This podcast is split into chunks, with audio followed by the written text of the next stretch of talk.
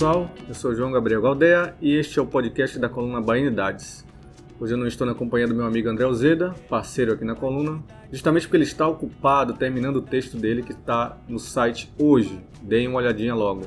Eu não quero dar spoiler porque é um tema que deve surpreender muita gente, mas posso adiantar que tem a ver com história de Salvador, Rio Vermelho, onde daqui a duas semanas ocorre a festa de Iemanjá, e uma coisa que o time dele, o Bahia, não tem. Bom, pense aí do que se trata, leiam a coluna do cara que tá bem bacana. Antes de falar do que vai tratar o podcast de hoje, que é apenas nosso terceiro, é importante dizer que vocês podem ouvir tanto este quanto os outros dois programas no SoundCloud, Deezer e no Spotify. Bom, e para complementar o cardápio da coluna Baianidades de hoje, vamos ter que voltar um pouquinho no tempo. Na terça-feira passada, a quarta edição do Baianidades Entrevista foi realizada de novo, como sempre, uma vez por mês, no Bar Velha Espanha, nos Barris. Na quarta edição, eu e André entrevistamos a ex-vereadora e atual ouvidora da Secretaria Municipal de Reparação, Léo Crete do Brasil, e serão justamente os melhores momentos desse bate-papo que vamos trazer no podcast de hoje. Sem papas na língua, Léo Crete lembrou do preconceito que sofria em casa, principalmente por parte do pai, e de situações absurdas na rua em que vivia na infância no bairro de Pernambués. Num dos casos, ela chegou a ser proibida de chupar picolé de Itu depois que um vizinho reclamou com seu pai sobre supostas provocações. Veja só. Leocrete também citou o preconceito que sofreu logo que chegou à Câmara Municipal em 2009, quando surgiu a polêmica sobre qual banheiro ela usaria, e lembrou também dos boicotes que sofria de colegas de parlamento. Ela também criticou colegas do pagode baiano, citando casos de homofobia e machismo, e lembrou que foi a primeira mulher com papel de protagonismo no meio. Outra polêmica mencionada pela ex-vereadora envolve o cantor Igor Canário, hoje deputado federal, e de quem foi grande amigo antes do sucesso na música e na política. Ela criticou o posicionamento de Canário, que votou a favor da reforma da Previdência, e lembrou ainda de uma discussão que teve no passado com um então deputado federal que atende pelo nome de Jair Bolsonaro. Leocrete, que já falou que queria ser, aliás, que quer ser a primeira presidente transexual do Brasil, chegou a mandar o atual presidente fechar a cara, mas disse que na verdade queria mandar ele fechar outro lugar. Bom, para saber que lugar é esse, basta continuar ouvindo esse episódio especial do podcast direto do Baianidades Entrevista bom programa. Antes do, do preconceito da família, tem o preconceito dos vizinhos também. E aí eu vi você contando uma história na internet de uns vizinhos que falavam mal de você e tudo mais. E aí uma, um determinado dia você na, na janela de casa ouvindo a conversa dele, você jogou os santinhos. Ah, foi que a gente contou, você tava enfim, Você mesmo contou, na verdade. tá na internet. Enfim, aí eu queria que você relembrasse essa história, porque é muito interessante o desfecho dela. o meu lema é esse, ó. Eu adoro a voltas que o mundo dá. Quem ontem te humilhou, hoje vem te procurar. Vai sair música, viu? Sabe por quê, gente? Ai, eu tomei tanto tava na cara desses vizinhos. Mas eu jogava, eu não podia bater porque eu era criança, eu jogava pedra na, na, na casa deles. Até hoje tem prato, colher, xícara. Porque, gente, é, a gente sofre muito preconceito, não só dentro de casa, Hoje, graças a Deus, está diferente. Eu tirei muito isso de muitas famílias que têm filhos homossexuais, filhas lésbicas, LGBTs em geral. E aí eu ia lá e conversava, a gente não é assim, porque na verdade a mãe e o pai não tem nem tanto preconceito assim, eles estão com vergonha do que o povo vai falar na rua. Mas o amor pelo filho continua, entendeu? Mas é ficar com vergonha, e quer bater, eu mesmo não sair de casa, eu era trancada no cadeado, porque se eu saísse, o povo começava a gritar na rua, e meu pai tava me envergonhando, pá, me dava uma bronca que era do lado de lá. E corria, entrava dentro de casa, só ficava assistindo meu desenho. Fada Bela, meu adoro Kelvin baixo. Só ficava lá no sofá, não podia sair até pra comprar um tomate. Era Angélica, só meu pai só mandava meu irmão. Sabe a hora que eu saí de casa? 4 horas da manhã para poder comprar um pão para vender lá em casa, um cesto na cabeça aqui, ó. Aí me deixava rapidinho, né? 4 horas da manhã tinha ninguém na rua. Aí eu botava os eixos na cabeça, comprava um pão e botava lá, porque meu pai sempre teve comércio. E com comércio é pior ainda, porque o povo ia lá fazer compras, e aí quando eu chegava, o viadinho aí, eu falava, vai desgraçado, eu vou tomar um... Aí só era falar isso, meu pai já me batia. Antidireito, para de rebolar, então, preconceito era dentro de casa. Meus, meu irmão, tem aquele negócio de quando o pai tá retado, tomar uma, né? Aí meu irmão deixava meu pai louco, não fazia nada, gente sempre dançando, ficava no sofá, sentado o dia todo. Meu irmão aprontava na rua, meu pai bebia com raiva dele, e aí descontava em mim. Ah, meu filho é homem, ele pode aprontar. E você é viado. Ele pegava a garrafa, jogava em mim, eu me escondia atrás do poste. Pá, a garrafa no poste. Hoje em dia é engraçado, gente, mas naquele dia, naquela época eu sofria muito, eu dormia na rua, porque meu pai me procurava debaixo da cama com um facão para me cortar, porque eu era viado, não podia fazer vergonha à família. Já peguei várias vezes meu pai conversando com minha mãe, puxou a sua família, na minha família não tem isso. Aí minha mãe, na minha também não tem não. Depois que eu me assumi famosa, meu pai pareceu que foi viado na família, meu irmão. Foi igual eu que minha prima, ó. E aí, preconceito na família. Então o conselho que eu dava aos familiares eram esse. Gente, não distrate o seu filho porque se você destratar, o povo na rua se acha na obrigação de destratar também. Chegavam pessoas em casa dizendo que eu estava por exemplo, passava um homem na rua, falava que eu mexi só para meu pai me bater. Mentira que eu não tinha mexido. Eu passava pro meu colégio, voltava. Eu chupando um pirulito, gente, sem maldade nenhuma. O homem passou no ônibus dizendo que eu tava fazendo ensinação e tava de batom. Depois eu fui ver que o pirulito só tava tinta. E minha boca toda vermelha. Aí que eu chupei foi mesmo. Um pirulito de três corações que só tava tinta. Então tudo, meu amor, picolé e tu, eu não podia chupar picolé e tu. Meu pai me proibiu de chupar picolé e tu, porque era grosso e era, era gente, eu sofria, meio louca com as agora tudo. Eu tinha que chupar escondido em casa, tudo isso, gente, eu sofria, eu chorava muito, eu ficava acabada. E minha mãe já pegou ferro de passar roupa para querer queimar minha boca porque achava que eu tava barbarizando. Meu pai me escarreirava todo dia, eu dormia na rua, então fingia, para não passar vergonha com os vizinhos, eu fingia que estava acordado e que ia fazer um culpezinho. Mentira, eu tinha dormido no passeio ali, ninguém sabia, mas era minha estratégia para não passar vergonha, porque eu, a, é, as pessoas gostavam de mim se preocupavam, eu não queria que essas pessoas se preocupassem, eu falava isso. Mas eram os vizinhos, despeitados, e era aquilo mesmo. Aí depois que meu pai e minha mãe começaram a me aceitar, foi quando eles me tiraram da escola, que eu estava estudando já fazendo o ensino médio no colégio central, primeiro ano. Foi quando eu já comecei a me maquiar, as diretoras já passando mal também, que não tinha viado na escola assim igual a mim. Eu fechava, chegava na loja americana, maquiava tudo lápis de olho de lá, né? E aí chegava toda maquiada na escola. Aí minha mãe soube disso e me tirou do colégio e falou: ou você ou seu irmão vai estudar, não tenho dinheiro pro transporte. Eu mentira, minha mãe riquíssima, comércio bombando. Aí só ficou pagando o transporte do meu irmão e eu nada. Aí eu parei de estudar, eu falei, eu não vou ficar aqui em casa, é, escutando coisas todo dia de meus pais. Ah, vai trabalhar? Como é que vai trabalhar, gente? Se eu não tinha concluído meus estudos, sem experiência nenhuma, ainda já feminadíssima, ninguém queria aceitar, eu chegava no saque para poder pedir emprego, o povo começava a gritar. Eu gritava também e saía, louca. E aí eu comecei a, aí eu fui, comecei a procurar coisas para fazer. O que, é que eu me identificava com a dança? Comecei para a Rótula da Caxi, participar de um grupo de dança chamado Balancê, onde foi Dona Nivalda que me abraçou. Também teve um, um pouco de preconceitozinho, né? Porque um homem de cabelão, que eles achavam que era homem de cabelão. Mentira, né, gente? Eu cheguei assim para poder me, me aceitarem no grupo, porque só tinha homem e mulher não tinha mulher trans, porque naquela época eu já me identificava como trans, que eu tinha cabelão, eu já usava maquiagem, já era bem menininha. E aí, quando eu chegava lá, meu Deus, os meninos já não me queriam, porque já chamavam muita atenção. Ficava, beleza, obrigado, meu Deus, foi generoso comigo. E aí, me botaram pra dançar no fundo. Eu falei, meu Deus, no fundo ninguém vai me ver. Eu peguei pintei aqui as pontas do cabelo de vermelho, meu amor, e dancei no fundo. E os jurados só viam meu cabelo lá no fundo, fundo, fundo. Bom, aí no final tinha que escolher um dançarino para poder concorrer, para cada grupo escolher um dançarino. E aí o jurado falou, eu quero ela. Os meninos do grupo ficou louco, é ela. Eu falei, agora eu vou te mostrar por quê. Aí me jogaram na roda, meu amor, eu fechei, ganhei. Aí depois desse dia, linha de frente. Nunca mais saí da linha de frente, ganhei destaque no grupo, aí comecei ficando conhecida, o bairro todo. Aí foi na hora que eu entrei no Sá de Bamba, meus pais não sabiam que eu estava dançando em banda, eu, eu saía para fazer shows, eles pensavam que eu estava me prostituindo na rua, porque eu saía de, de noite e chegava de manhã.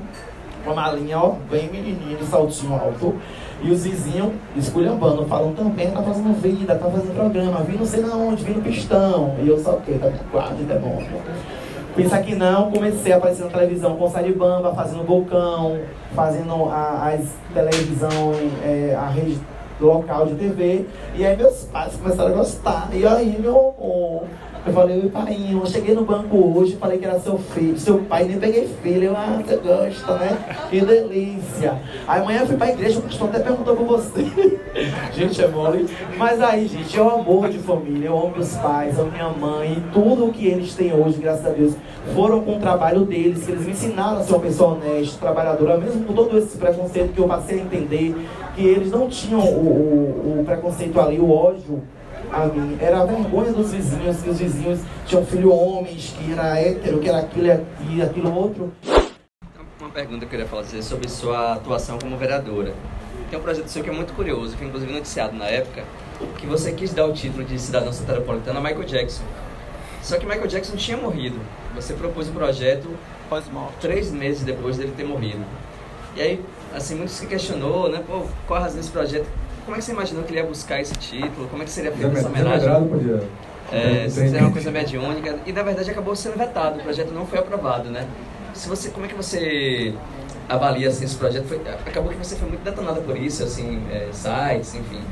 Você acha que falta maturidade política, talvez, para propor esse projeto? Ou você ainda hoje reconhece que era uma boa ideia, um bom projeto? Na verdade, faltou maturidade das Hello. Faltou maturidade das pessoas reconhecerem esse projeto. Gente, qual foi a minha estratégia nesse projeto? É um projeto pós-morte. Entendeu? Então, qualquer familiar dele pode vir pegar aqui o título de cidadão, de cidadão soteropolitano. Michael Jackson, quando trouxe é, o clipe dele para o Pelourinho, ele trouxe é, uma divulgação imensa para nossa cidade. Coisa que a Bahia Tulsa nunca conseguiu fazer divulgar a nossa cidade, a beleza do nosso Pelourinho para o mundo inteiro, aonde todo mundo quis conhecer o Pelourinho. Então esse projeto foi feito por quê? Porque sendo aprovado, viria o pai dele, que já estava tudo certo, buscar o título de cidadão supernapolitano. Ia. O pai Estava dele tudo certo. Ele estava aqui já, já estava no Rio de Janeiro. É E aí passou por aqui no Brasil, então já estava tudo organizado para poder pegar esse título de cidadão supernapolitano. Mas como os outros vereadores sabiam que eu ia ganhar a, a mídia, todo mundo ia vir para cima e eu ia falar isso. O projeto, a intenção do projeto é esse, é engrandecer ainda mais nossa cidade, é mostrar que a divulgação que Michael Jackson fez no nosso Pelourinho, fez na nossa cidade, foi tão boa que até hoje as pessoas vêm tirar foto no casarão falando que Michael Jackson gravou o clipe aqui. Então esse projeto serviria para isso, para engrandecer muito mais ainda a nossa cidade e trazer muito mais turistas para a nossa cidade. Então o projeto tem um, um, um propósito. Você, primeira vereadora é, transexual de Salvador, lá presente, você acha que teve é, algum tipo de boicote a sua presença ali? Se os outros vereadores não estavam acostumados com sua presença, se eles discriminavam de alguma forma? Se, tem algum episódio que você lembra de, não, estou sofrendo isso porque sou transexual, estou aqui nesse espaço, eles não me aceitam? Chegou a vivenciar isso exatamente? É, voltando rapidinho de Michael Jackson, é porque eu me identifico com ele. Sempre fui fã também, sei do sofrimento que ele teve quando criança, as mesmas coisas que eu sei, entendeu? Então eu me identifico e quem quiser que dê para mim, ou dê para outras pessoas que eu me identificava com ele, entendeu? então, sempre, o tempo todo. Preconceito o tempo todo. E aí, ó, já é um tipo de preconceito. Porque esse projeto de Michael Jackson é, estourou e todo mundo ficou sabendo? Porque e, é, já é um tipo de boicote. Porque quando eu entrei lá e apresentei o projeto de regulamentação da categoria dos mototaxistas, que é um projeto polêmico, onde só eu lutei por essa classe criminalizada, ninguém falou nada, porque muitos deles ali ganhavam dinheiro do. Quem pagava as campanhas deles eram os empresários de ônibus, para poder não deixar esse projeto ser aprovado. Então, esse projeto ninguém falou. Quando eu chegava lá para poder lutar a favor dos agentes de saúde e endemias, quando eu chegava lá para poder lutar contra o aumento do valor do transporte, tem tudo isso registrado na Câmara, tem tudo isso registrado no YouTube, mas poucas pessoas falam, porque sabem o trabalho que eu tive. Então, isso é um. Por exemplo, quando eu entrei logo na Câmara, perguntaram: você vai usar o banheiro feminino ou masculino? Por que perguntar isso, gente? Se minha identidade social é feminina, vou usar o banheiro feminino, claro. Se eu precisar. Porque no meu gabinete tem um banheiro feminino, tem o meu banheiro, tem todos os banheiros. Eu vou ficar procurando essa polêmica chata. Pelo amor de Deus, vamos, vamos trabalhar, vamos apresentar projetos. Eu coloquei todos os vereadores lá e falei isso. Entendeu? Estou aqui para trabalhar. Foi tanto que eles me deixaram em paz e me deixou trabalhar. Mas aí quando viram que eu comecei a trabalhar, a apresentar projetos de grande relevância para a cidade, eles começaram a boicotar. Você acha que o pagode de fato é um, é um meio homofóbico e ao mesmo tempo machista? E... Com certeza, as mulheres hoje em dia estão tá dando na cara, as bichas estão dando na cara, porque os homens pensavam que aquele lugar era só deles. Vocês precisam ver as brigas que tem em grupo quando a mulher é contratada para fazer um show e a banda que tem um homem não. Então, é, o meio do pagode sempre foi homofóbico, sempre foi machista. Acha que nós estaremos ali só para poder dançar, mostrar a bunda, jogar cabelo e fazer palhaçada. mas eu já fui tirando isso porque quando eu entrei eu mostrei dança de verdade, porque eu dançava balé contemporâneo, afro, quadrilha junina, colocava isso tudo no pagode, então as pessoas viam que o meu camblê era de um camblê de dançarina profissional, que o meu batimão, meu GT era de bailarina profissional. Então, eu estava ali como uma profissional, enquanto eles ali dentro achavam que era uma palhaçada. Mas aí quando a gente conquista nosso espaço, aí começam as brigas. É como que está acontecendo com as mulheres hoje, e com as trans, com as travestis, com as drags também no pagode, citando Janininha Problemática, citando Miguel Magnata, citando essa banda maravilhosa, Murro, Murro, Murro, na coluna do viado, pá, na costela, com a banda A Travesti.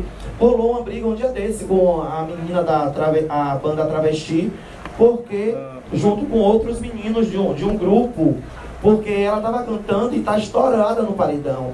Então, pessoas que estão vendo ela estourar já quer botar a menina para baixo, já quer fazer ela desistir. Eu fui lá e dei conselho: não, meu amor, você vai continuar, porque eu já passei por tudo isso e estou aqui até hoje. Entendeu? Inclusive eu liguei até pro menino e falei, olha, você está fazendo tudo errado, porque eu já te ajudei na banda, você já usou a imagem LGBTs, inclusive a minha, então você não pode fazer isso com ela, que ela está começando agora, e você como pagodeiro e vocalista de banda de pagode, você é o primeiro a saber que quando a gente está começando tem dificuldade para tudo. Então se a gente não se unir, vai cair todo o movimento Eu queria fazer uma pergunta, aproveitando esse gancho de João do Pagode, que é o seguinte, é, tem um paralelo com você aqui no Pagode, que é Igor Canário. Ele começou como vereador, hoje é deputado federal. É, você ele veio por esse espaço, ser ser deputado. Ele, pelo menos na política, ele teve uma vida mais é, longeva, né? Ele ainda continua sendo e tal. Só que vocês, ao que parece, não são muito próximos, né? Inclusive já teve uma discussão sobre o Dia da Favela. Você disse que ele apresentou esse projeto, mas você disse que já tinha apresentado. Uhum. Eu queria ver se você falasse E, e ao mesmo desse... tempo, só, só, lembrando, antes disso, quando ele ainda era da Bronca, ele fez o seu jingle, Isso. fez uma, uma música especial para a campanha, né? Vocês já foram próximos, mas hoje parece que há um estremecimento. Eu queria, na verdade, saber o que você pensa dele como um ser político, né? O que você pensa do, do, do posicionamento dele político, o que você pensa dele como um pagodeiro e o que você pode falar também dessa polêmica do Dia da Favela, que vocês dois eram coautores, mas cada um brigando pelo projeto. Na verdade, eu e Igor sempre nós fomos amiguíssimos, é, carne e unha, sempre amigos. Igor não saía lá de casa, a gente saía, ajudei muito ele quando vereadora, sempre andamos juntos. Mas como todo mundo sabe, Igor é meio zoado, né, gente? Então nada contra ele, gosto dele até hoje, admiro o trabalho dele.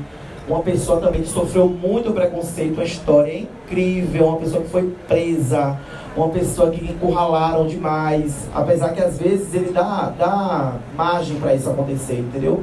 Mas é uma pessoa que tem uma história de sofrimento e que está onde ele está hoje, graças a Deus, porque ele também lutou para poder estar. E é, sobre o pagode, gosto muito dele, já ajudei muito ele também, inclusive na bronca, fiz abertura de CDs e tudo. É, eu só acho que ele deveria parar um pouco de causar polêmica e realmente é, apresentar projetos, muito mais projetos. Porque Igor hoje está em uma cena, em um cenário político visto mundialmente, gente. Ele é deputado federal, ali que ele tem que pegar o microfone. Ali, a luta dele nem em cima do trio, não. Porque quando ele chega no trio e canta, a favela a periferia o ama, gosta dele mesmo de verdade. Mas para isso é, se perpetuar, ele tem que fazer o trabalho dele lá na Câmara dos Deputados porque ele está com o microfone mais poderoso na mão ali para poder falar é, sobre as comunidades, sobre é, o preconceito que nós vivemos, sobre as dificuldades que as periferias passam até hoje. Então ele está ali e eu não quero que ele perca essa oportunidade. Eu ainda tenho esperança que ele vá fazer muito, porque ainda falta dois anos, se eu não me engano. Então ele tem que apresentar projetos, pegar o microfone e lutar ali, porque é ali que o povo vai ver. Se eu não me engano, ele não fez nenhum pronunciamento ainda em plenário. Ele tem que fazer, porque é ali que a cara dele está para o mundo todo e é ali que ele tem que mostrar que realmente luta pelo povo. Ele, ele votou e justificou o voto dele na reforma da Previdência. Não sei se você está por dentro do que envolve a reforma da Previdência, mas você também votaria a favor da, da reforma? Como eu falei, eu votaria a favor do povo. Essa previdência é, ainda é muito. Muitas pessoas às vezes não entendem. Porque para poder entender sobre a Previdência, a gente tem que estar tá estudando muito. Porque a, a, hoje em dia as pessoas falam, ah, votou contra o trabalhador. E quem está dentro acha que votou a favor, porque no futuro vai estar tá ajudando os nossos filhos, os nossos netos, mas eu, para poder votar a favor ou contra, eu me juntaria não com eles lá dentro. Porque, se eu não me engano, votaram a favor da panelinha. Tem que votar a favor do povo, do que vai beneficiar do povo agora. Nós estamos falando da política, da vida do brasileiro hoje, que está uma merda, entendeu? Então eu acho que eu deveria, eu, no caso, eu. Você votaria a favor reforma? Eu não. Não votaria a favor da Previdência. Mas você viu a, a, a, justificativa dele e o que você acha da justificativa? Ele não deu justificativa nenhuma. Ele botou lá no, no Instagram dele e falou: Ah, eu votei pelo certo, não sei o que, não sei o que nada. E, e sobre esse dia da favela? Ah, obrigada pelo carinho tá me lembrando. Gente, o dia da favela, subúrbio periferia, veio através de um amor que eu tenho pelo bairro da Paz. Para quem não sabe, eu acho que perguntar se ele, eu acho que ele nem saberia o significado da data. Nós criamos o Dia Municipal da Favela, Subúrbio e Periferia em homenagem ao bairro da Paz, que foi no dia 23 de abril que o bairro da Paz deixou de ser invasão das Malvinas para ser o bairro da Paz. E através dessa data eu criei o Dia Municipal da Favela, Subúrbio e Periferia, que foi aprovado na Câmara Municipal e foi sancionado pelo prefeito João Henrique. Então, depois que eu acho que ele queria fazer um projeto parecido, mas quando ele viu que estava já sancionado, aprovado e já era lei, eu acho que ele queria modificar alguma coisa. Mas aí eu me pronunciei, o projeto é meu, não sei o que está acontecendo, e aí saiu na mídia. Mas não teve briga não, ele sabia que o projeto era meu. Outra pergunta que eu queria fazer é o seguinte, eu tava pesquisando, eu nem lembro desse episódio, mas na internet estava lá registrado. Tinha um programa de Casimiro na Rádio Tudo FM, uma rádio que nem existe mais. E em algum momento ele colocou... Eu nem me lembro também. Ele, ele colocou no debate você e Bolsonaro. Bolsonaro era deputado federal na época, em 2011. Entrou falando e tal, e aí ele colocou você no telefone e você pelo menos na aspa que diz na matéria, você diz alguma coisa assim, feche sua cara, os LGBTs, tal, tal, tal, tal, e aí fez a defesa dos LGBTs. Hoje o Bolsonaro é presidente. E aí eu queria que você falasse um pouco, assim, se você continuar tendo o mesmo pensamento, o que, que você pensa dele efetivamente. Manda ele fechar a cara de novo hoje. Eu mando ele fechar, sabe o quê?